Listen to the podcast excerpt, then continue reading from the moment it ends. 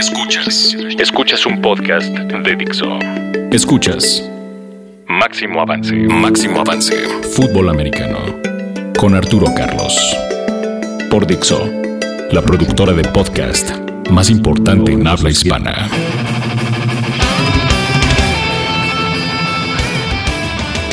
Fanáticos del Fantasy, ¿cómo están? Soy Diego Jiménez, me acompaña como siempre Jorge Carlos. Se nos fue la semana 6 de la LFA y arrancamos con una paliza a Condors por parte de Mayas 47-20. ¿Cómo lo viste, Jorge? Caray, lo vimos todos muy preocupados ahí. Buenas noches, Diego, ¿cómo estás? Eh, lo vimos todos con, con, mucha alegría al comienzo del partido.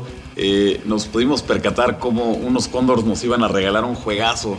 Eh, incluso estuvieron durante el primer y segundo cuarto arriba de, eh, arriba de mallas y de repente en el tercer cuarto Condors hizo lo que mejor sabe hacer y para abajo completamente en picada. Sí, lo que mejor sabe hacer que es perder los juegos, ¿no? Exactamente. Entonces, eh, y, y, sobre todo, de, en muchas ocasiones empiezan parejo, parejo, parejo y de repente ¡pras! se viene abajo todo.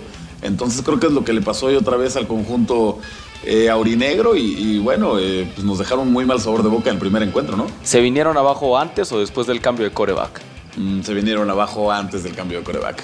Sí, no, no, fue, no fue una consecuencia, sino ya era, ya era algo inminente. Y de hecho, el cambio de coreback no se da sino por una cuestión de lesión.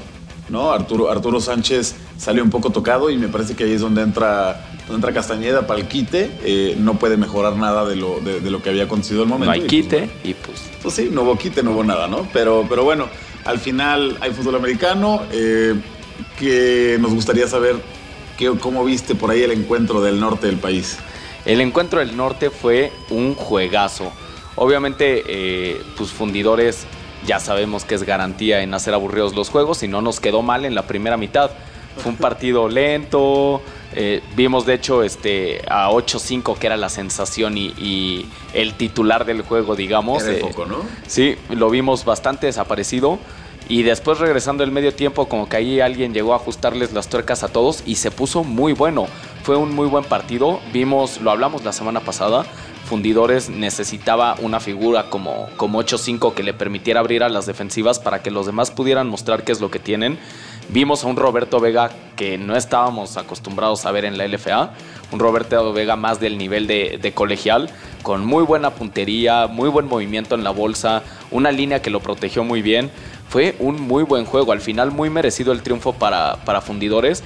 Dino se desinfló, no, no, vimos nada de lo que estamos acostumbrados a ver en Dinos, excepto un Gerardo Álvarez con un muy, muy buen desempeño. Muy constante, ¿no? Sí, y después este, cerramos con, con el juego, digamos, el de prime time, el, prime el de time. las 3 de la tarde, que fue Eagles Raptors. ¿Qué tal estuvo? La verdad es que fue un juego muy bueno de inicio. Eh, Raptors esta vez fue arriba casi todo el encuentro y por ahí se vio una, dominancia muy fuerte en cuanto a la defensiva, ¿no? Eh, hicieron que Eagles incurriera en muchos errores, eh, intercepciones, fumbles. Realmente no, no podían encontrar ¿no? el, el, el, avance necesario. Cuando, cuando conseguían mover la bola, el equipo rojo solito se, se, se, iba abajo con castigos, con, vamos, errores del propio equipo, ¿no? Creo que se les ve muy desencanchados el día de hoy. no sé qué tanto se pueda deber a, problemas internos en el equipo o no, ya por ahí el coreback y, el coach Campuzano estuvieron hablando al respecto, pero pues puso más divertida la temporada porque al final el siguiente juego, que es la siguiente semana, se va a definir eh, pues contra Condors. Eh, quién se va a los playoffs y sí, no. al final los resultados de esta semana nos permiten tener la próxima semana juegos de calidad. Sí, Todos supuesto. los juegos van a ser decisivos para, para el pase a playoffs. Entonces nos espera una semana 7 de mucho nivel. Vamos a revisar las posiciones por posiciones, ¿te parece? Me encanta la idea. Arrancamos con los corebacks de, de esta semana y sorpresivamente el primer lugar se lo lleva Arturo Sánchez, el coreback de Condors. Creo que nadie vio venir que, que, fuera Arturo el que iniciara el partido, mucho menos que tuviera un desempeño tan bueno hablando en puntos de fantasy, ¿no? Sí, completamente de acuerdo contigo. Eh, nadie veía venir que, que, él fuera a estar eh, dentro del emparrillado, ¿no? Ya que Salvador Castañeda venía llevándose las palmas en este sentido, pero bueno, entra y al final eh, pues juega con lo que tiene, ¿no? Pudo sacar ahí, pudo sacar ahí algunos, algunos numeritos con lo que tiene, se lleva tres pases de anotación y, Y bueno, se posiciona bastante bien. Creo que si alguien lo, lo dejó ahí olvidado en su, en su fantasy, pues se lleva unos 26 puntos bastante buenos, ¿no? Sí, nada mal, 26.5 puntos para, para tener lo que tiene. Eh, dirían por ahí, esto es, esto es lo que hay. Esto es lo que hay. Y después, muy, muy sorpresivamente, el segundo lugar es el Monstruo Vega. Cuéntanos más. Sí, sí, el Monstruo Vega, lo escucharon bien, 24.2 puntotes para el coreback de fundidores. Tuvo un excelente partido. En 33 intentos de pase completó 24. Es una muy buena tasa para 255 yardas y dos touchdowns. Y por primera vez en la, en la temporada de la LFA no soltó el balón ni lo interceptaron. Aplausos para el monstruo Vega. Me pongo de pie. Ojalá, ojalá tuviera, tuviera un desempeño así todas las semanas, porque el equipo tiene talento y lo habíamos dicho antes, no, nos venía decepcionando semana tras semana. Pero esta semana sí vimos lo que esperábamos ver de fundidores. Ojalá que el monstruo se pueda mantener en este nivel. Al final todavía están en, posibilidad de llegar a, playoffs.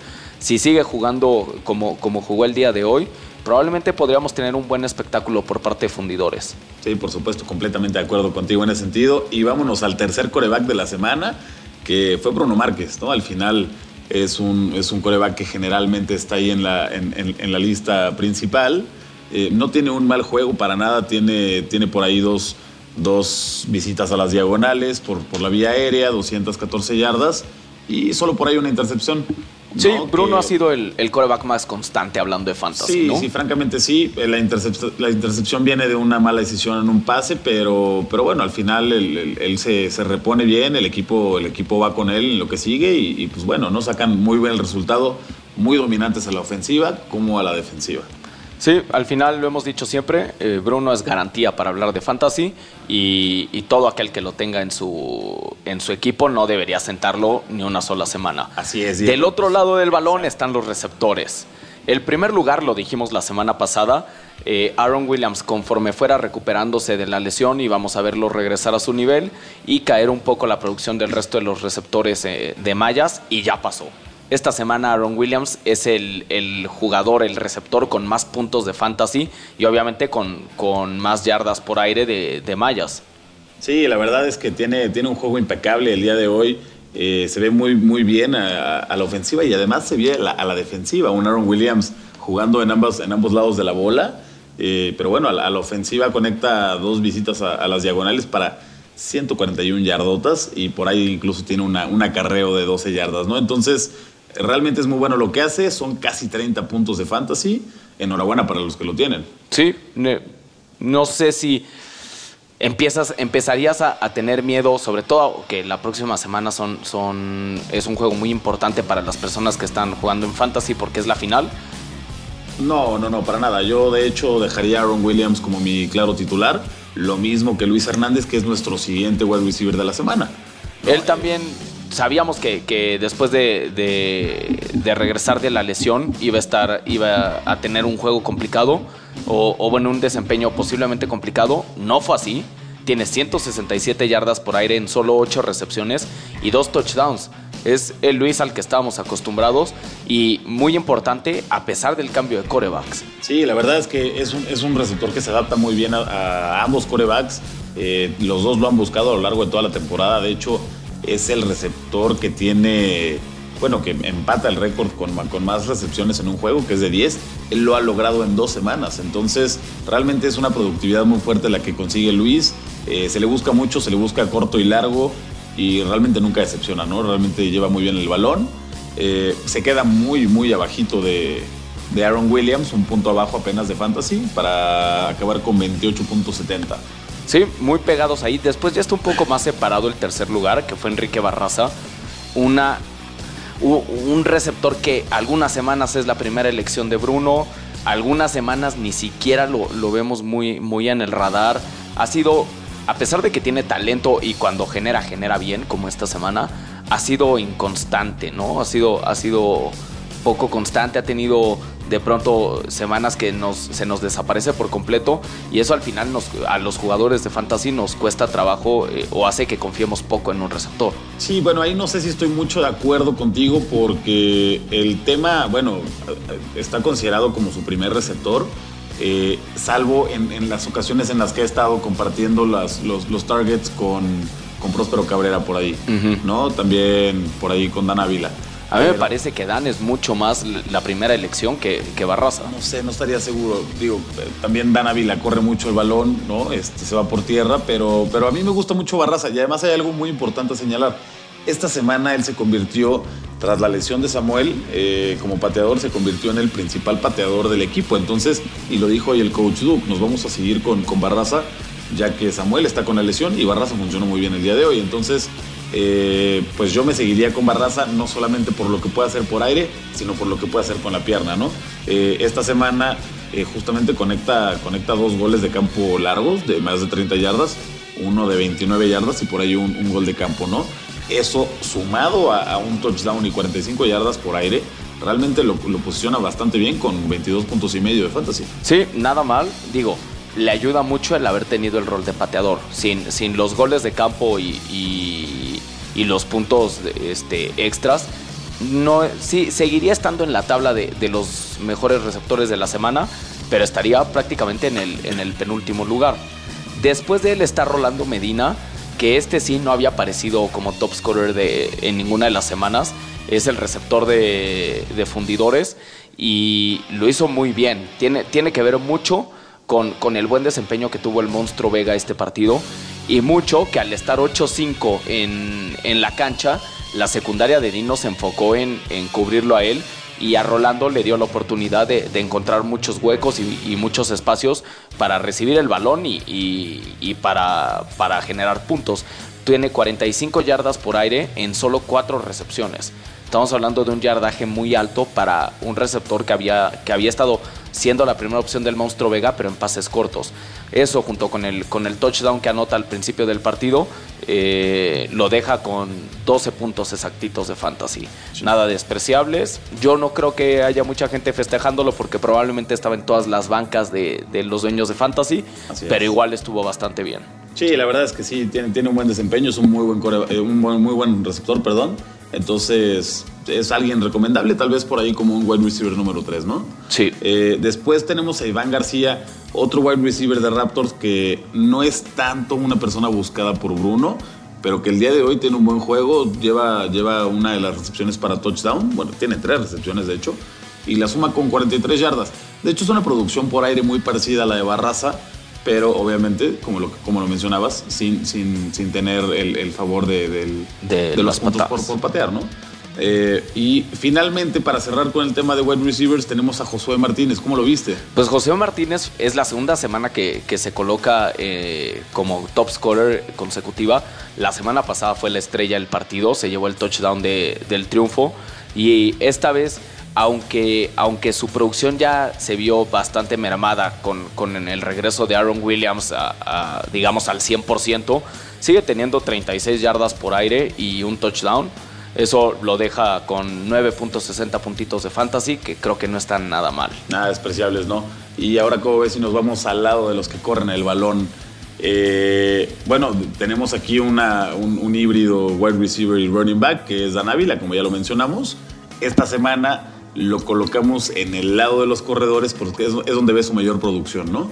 Eh, tiene 84 yardas eh, por tierra, producto de 12, de 12 acarreos y un touchdown, ¿no? Eh, y por el, lado, por el lado aéreo sí consigue, consigue llevarse 5 recepciones para 63 yardas, que también son muy buenas. Muy buenas. ¿no? Y acaba, acaba siendo uno de los principales generadores de puntos de fantasy esta semana. Tiene 20.7 ¿no? de puntos de fantasy. Entonces es realmente algo bastante rescatable. Dan Avila nos tiene muy acostumbrados a estar en nuestra lista, ya sea como corredor o como receptor. Y bueno, afortunadamente cada semanita se le puede hablar de él, ¿no? Sí, eh, Dan es muy de fiar. Sí, es, muy de fiar y, sí, que se, adelante, que se le ponga en cualquier alineación de, de fantasy para la siguiente semana a los que van a jugar la final. Sí, sí, en realidad eso sí es un no-brainer. Y eh, las siguientes dos posiciones es la pelea que hemos tenido tú y yo toda la temporada. En segundo lugar está el que a mi gusto debería ser el, running back número uno de Mayas y el que a mi gusto tiene el talento eh, es Edgar Arroyo. Y en el tercer lugar está el eh, tu gallo, Omar Coholum. Los dos tienen una muy buena producción. En este caso, Coholum tiene un poco más que, que Edgar Arroyo, 55 para Coholum y 47 para Arroyo pero Arroyo se lleva dos touchdowns por tierra y Cojolum solo uno. Los dos tienen un, poco de participación este, por aire. Y, por ahí Cojolum tiene un regreso de patada que aunque no cuenta para fines de fantasy, es muy impresionante un kickoff de que lo regresó 69 yardas, ¿no? Sí, realmente una de las razones por las que te he comentado que Cojolum es mi gallo es porque es, una persona explosiva que en cualquier momento te cambia el juego, ¿no? Eh, se escapa, se escapa en, en, un, muy buen acarreo para touchdown. Eh, en la que el, kickoff que comentas lo lleva cerca de 60, 70 yardas, ¿no? 69. realmente, sí, claro, casi 70 yardas casi los lleva a touchdown, siendo posiblemente el primer, el primer regreso de patada en, la historia de la liga, bueno, de este año, en, lo que va de la temporada. Entonces, bueno, vamos a ver. A mí me gusta mucho lo, que vi de él. Tiene una menor participación de la que tiene Arroyo, eh, siendo tres acarreos menos y un pase recibido menos, pero, pero bueno, creo que los dos, ¿no? Eh, para, para, los, para los que nos escuchan y tengan a cualquiera de los dos, creo que sí. es algo ciego. El backfield va a seguir dividido ahí, lo sabemos. Sí, por no, la balanza no está inclinada como para que digamos quién, quién debería ser la elección, ¿no? No podemos, no podemos dar uno seguro. Tú tienes tu gallo, yo tengo el mío, pero en realidad cualquiera de los dos, este. Debería estar en la alineación del, que los tenga en su equipo de, Por supuesto, estoy completamente de acuerdo contigo.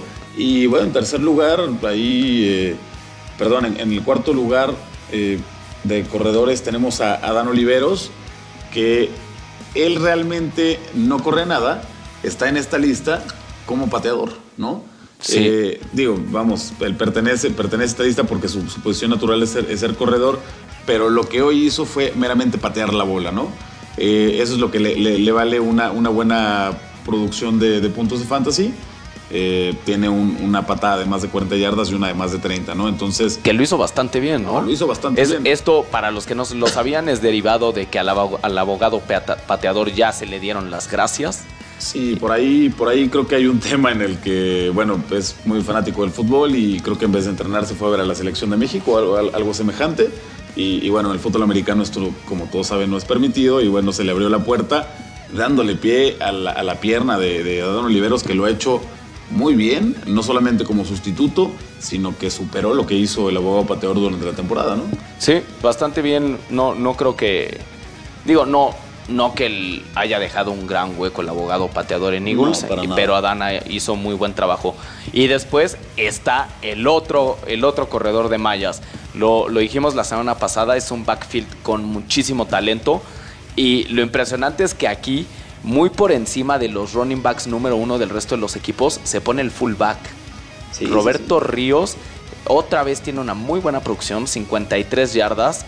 No, esta vez no encontró la zona de anotación ni, ni tuvo trabajo por aire, pero son 5.3 puntos de fantasy nada malos para, para un corredor que es el tercero en, el depth chart de su equipo. Es algo impactante lo que puede hacer esta línea ofensiva, el, el rol y la división de jugadas que tiene eh, por el sector del cocheo ¿no? A, nivel ofensivo y la ejecución de sus corredores. Realmente es, una delicia verlos, verlos eh, ejecutar semana con semana por, por la vía terrestre. Si tuvieras a Roberto Ríos en tu, en tu equipo de fantasy, ¿lo pondrías, digamos, en lugar de un Diego Betancourt o un Juan Gorostiaga, inclusive que Castellán?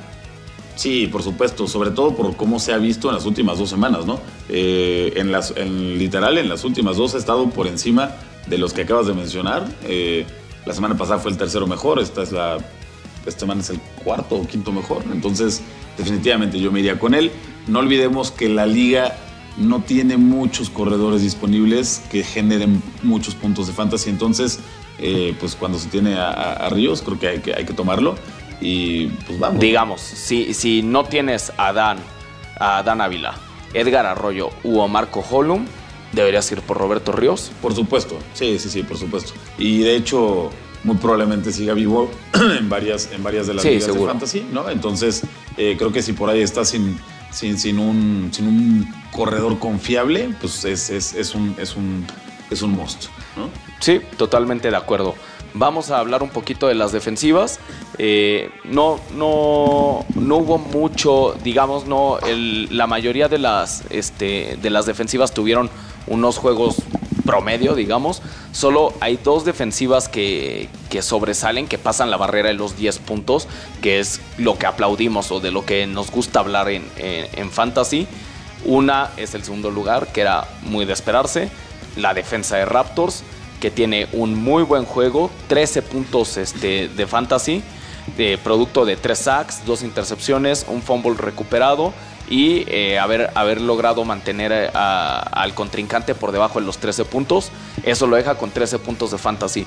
No nos sorprende, sabemos desde el principio que Raptors era, la ofensiva, perdón, la defensiva confiable de la liga y, probablemente ha de haber sido uno de los primeros picks de aquellos que, este, que, se arriesgaron a, draftearlos eh, como su defensiva.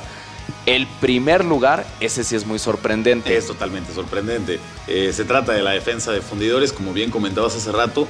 Eh, no tienen una serie importante de, jugadas grandes. Bueno, digo, tienen por ahí tres intercepciones. Pero lo que más llama la atención es que dejan al equipo de Dinos en seis puntos, ¿no? Eh, acaba, algo que nadie había hecho. Algo que exactamente que nadie había hecho. cierran, cierran su semana con 14 puntos de fantasy, lo cual es increíblemente bueno. Eh, sobre todo me impacta lo que hacen en, por el sector de la secundaria, porque ya habíamos comentado que pues, la frontal es grande, es fuerte, ¿no? Entonces generalmente domina sobre todo el ataque terrestre, pero, pero el aire se portaron a la altura. Sí, 14 puntotes de fantasy para un equipo que en esta temporada, o una defensiva que en esta temporada dos semanas tuvo puntos negativos, es bastante, bastante digno de recalcar y de aplaudirse. El trabajo de la secundaria fue excelente, inclusive en la primera jugada de Dinos, la primera jugada del partido, interceptan a Miguel Chen. Fue el primer pase que lanzó, eh, hay un pase arriesgado como de unas 25-30 yardas más o menos buscando a Gerardo y lo interceptan y desde ahí como que Dinos ya no logró hallarse, le costó mucho trabajo recuperar el partido. Entonces muy bien por fundidores, ojalá sigamos viendo este, este desempeño eh, porque hoy pusieron un muy buen espectáculo. Sí, completamente de acuerdo. fue una buena semana para todos. Eh, pues vaya, hoy se definieron los últimos boletos de Fantasy para los que se van a ir a la final la semana siguiente. ¿Y qué podemos esperar de la semana siguiente? La semana siguiente va a haber muy buenos partidos, producto de, de los resultados de esta semana. Y sorprendentemente y no sé, no sé si se acuerden ustedes, en el podcast de la semana pasada, Roberto Vega, hablamos de él como, como una de las, de las recomendaciones para alinearlo en, esta semana. Dudamos un poquito y, medio explicamos que era la, la cuestión de la estadística, ¿no? Y pues salió. Roberto Vega tuvo un juegazo la estadística otra vez lo está recomendando. Ahora inclusive lo pone como el top scorer de, la semana 7. Le estamos proyectando 28 puntos de fantasy con un muy buen juego aéreo y, con muy poco juego terrestre, que en realidad creo que, creo que fue esa diferencia lo que hizo que, el monstruo Vega tuviera un, muy, buen partido esta semana. Fue que le bajó a, intentar correr él y se enfocó a estar lanzando el balón. Entonces Roberto Vega debería ser como nuestra recomendación de, la semana 7. Así es. En segundo lugar está Rolando Medina. Bueno, ahí sobre Rolando Medina creo que es una muy buena apuesta. Eh, sobre todo debe estar libre en muchas de las ligas. Eh, ¿Por qué?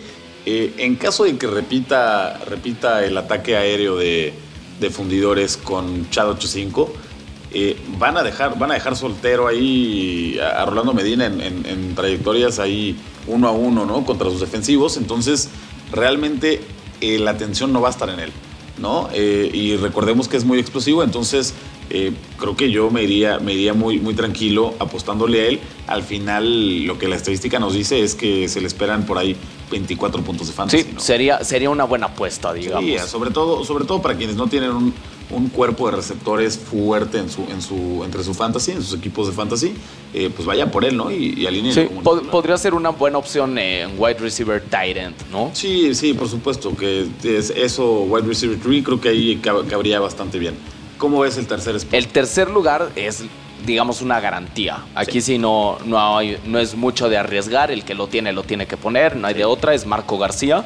Le estamos proyectando otro, otro juego arriba de los 20 puntos con, con bastante juego por aire, ciento, alrededor de 187, 190 yardas por aire y un poco de juego terrestre. Al final, este se tenga o no buen juego, no te la puedes jugar, ¿no? Si tienes a Marco García en tu equipo, lo tienes que alinear. Sí, por supuesto, es un titular indiscutible, definitivamente uno de los tres mejores corebacks de la, de la liga. Eh, entonces sí, definitivamente hay que ir a esos, esos 20.5 prácticamente puntos que se le están pronosticando, creo que, creo que debería dejar tranquilo a cualquiera uno de sus coaches, ¿no? Sí, totalmente. Después ya, digamos, la, le está un poco más separado. Aquí ya las proyecciones andan alrededor de los 15, 16 puntos. Está, digamos, uno de tus corebacks favoritos de la liga, Joaquín Juárez. Eh, sí, definitivamente Joaquín Juárez tuvo una muy mala semana, entró muy desencanchado en la conferencia de prensa, él lo mismo lo dice, no le puedo echar la culpa a nadie más, más que a mí, ¿no? Entonces, eh, yo creo que el equipo de Eagles se va a levantar fuerte. Creo que Joaquín nos va a demostrar un nivel como el que tuvo la semana anterior. Entonces habría que ponerle ahí mucha atención. Eh, yo iría por él definitivamente.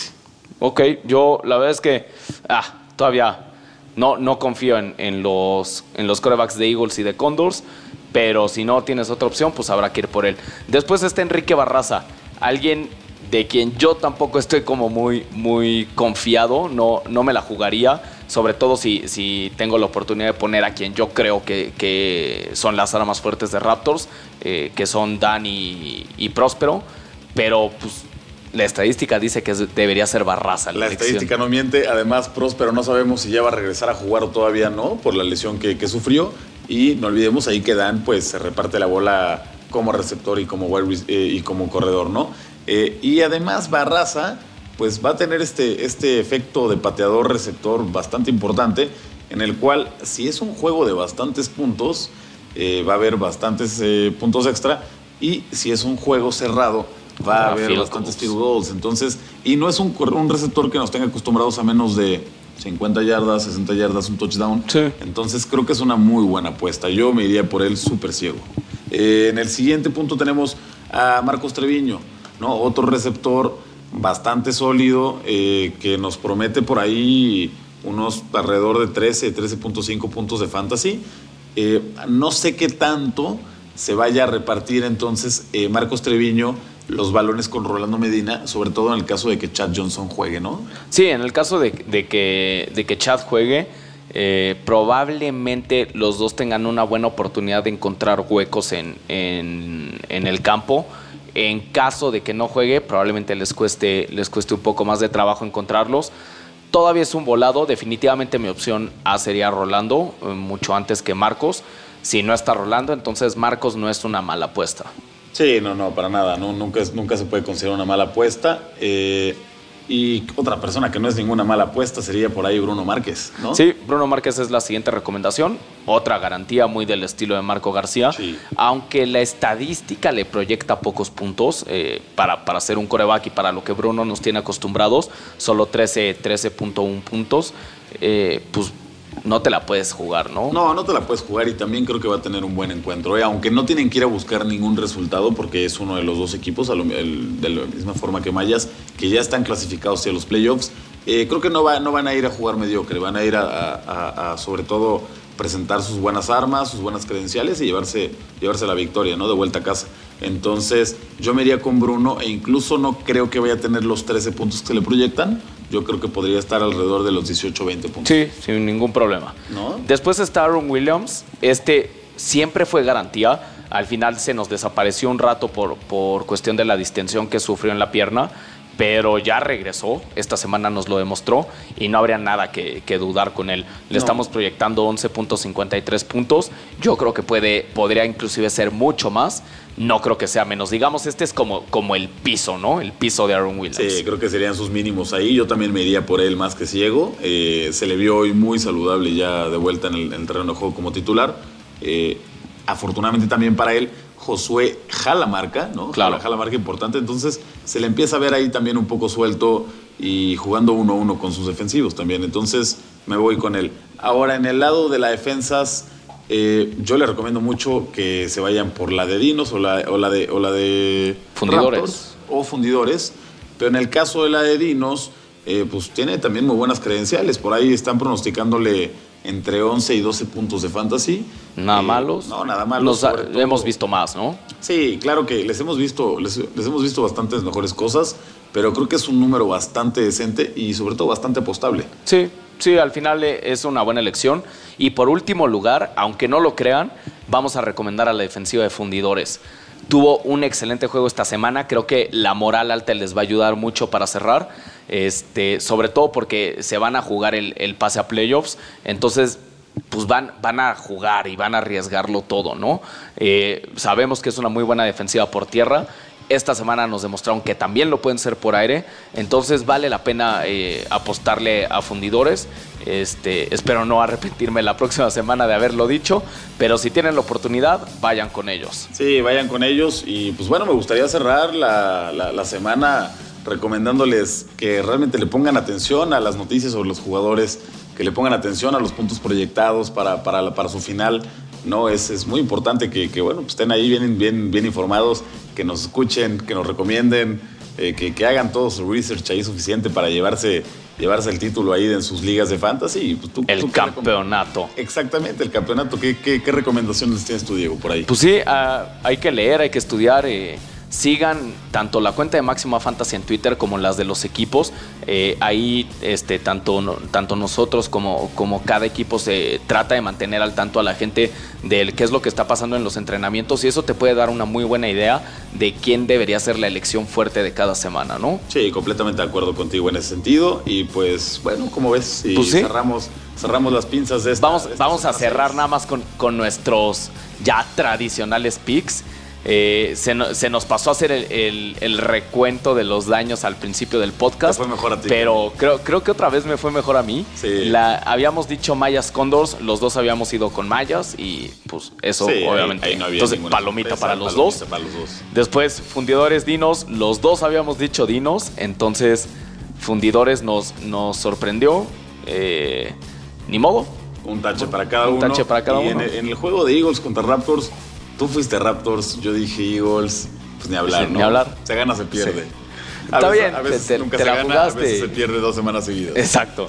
En fin, es- la próxima semana tenemos eh, tres super juegos. Eh, Condor Eagles a las 11 de la mañana. Ahí yo me voy a ir con Eagles. Yo también, por supuesto, creo que Eagles va a llegar no solo a ganarle a Condors, sino que va a llegar a ganarle a Mayas en los playoffs. Mayas Fundidores a mediodía en, en el norte. Ahí no lo puedo creer, pero voy a decir Fundidores.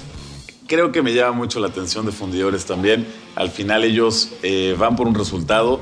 Ellos reciben a un equipo maya que va de visita al norte.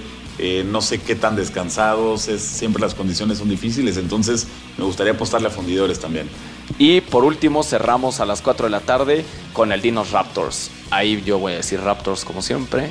Y yo creo que te voy a- me voy a unir en esta semana contigo en, las, en los tres puntos porque al final no sé si Dinos vaya a tener las condiciones. Eh, lo vimos en el primer juego de ida ¿no? contra, contra Raptors en la Ciudad de México. No les fue, no les fue de la forma más dominante. Eh, entonces creo que Raptors se, se lleva la victoria Sí, también. esta semana se nos desinfló, habrá, habrá que ver qué pasa. Así es. Eh, ya saben que pueden volver a ver los partidos o verlos en caso de que no hayan tenido la oportunidad de hacerlo en máximoavance.com. Ahí también están los highlights de los partidos si es que no tienen la oportunidad de- o el tiempo de ver el juego completo. Están las noticias, están los artículos, están los resúmenes. En, en la plataforma de Fantasy están eh, las actualizaciones de los jugadores por si tienen ahí alguna duda de cómo se está desempeñando cada quien. Eh, ya saben que nos pueden escuchar a nosotros en Dixo.com, nos, se pueden suscribir al canal de iTunes o nos pueden escuchar en la plataforma. En Facebook estamos como Máximo Avance, en Twitter estamos como Máximo Fantasy. Eh, creo que eso es todo por hoy. Muchas Todo. gracias a todos por escucharnos. Muchas gracias, Jorge. Bonita semana para todos. Hasta luego. Adiós. Dixo presentó Máximo Avance con Arturo Carlos.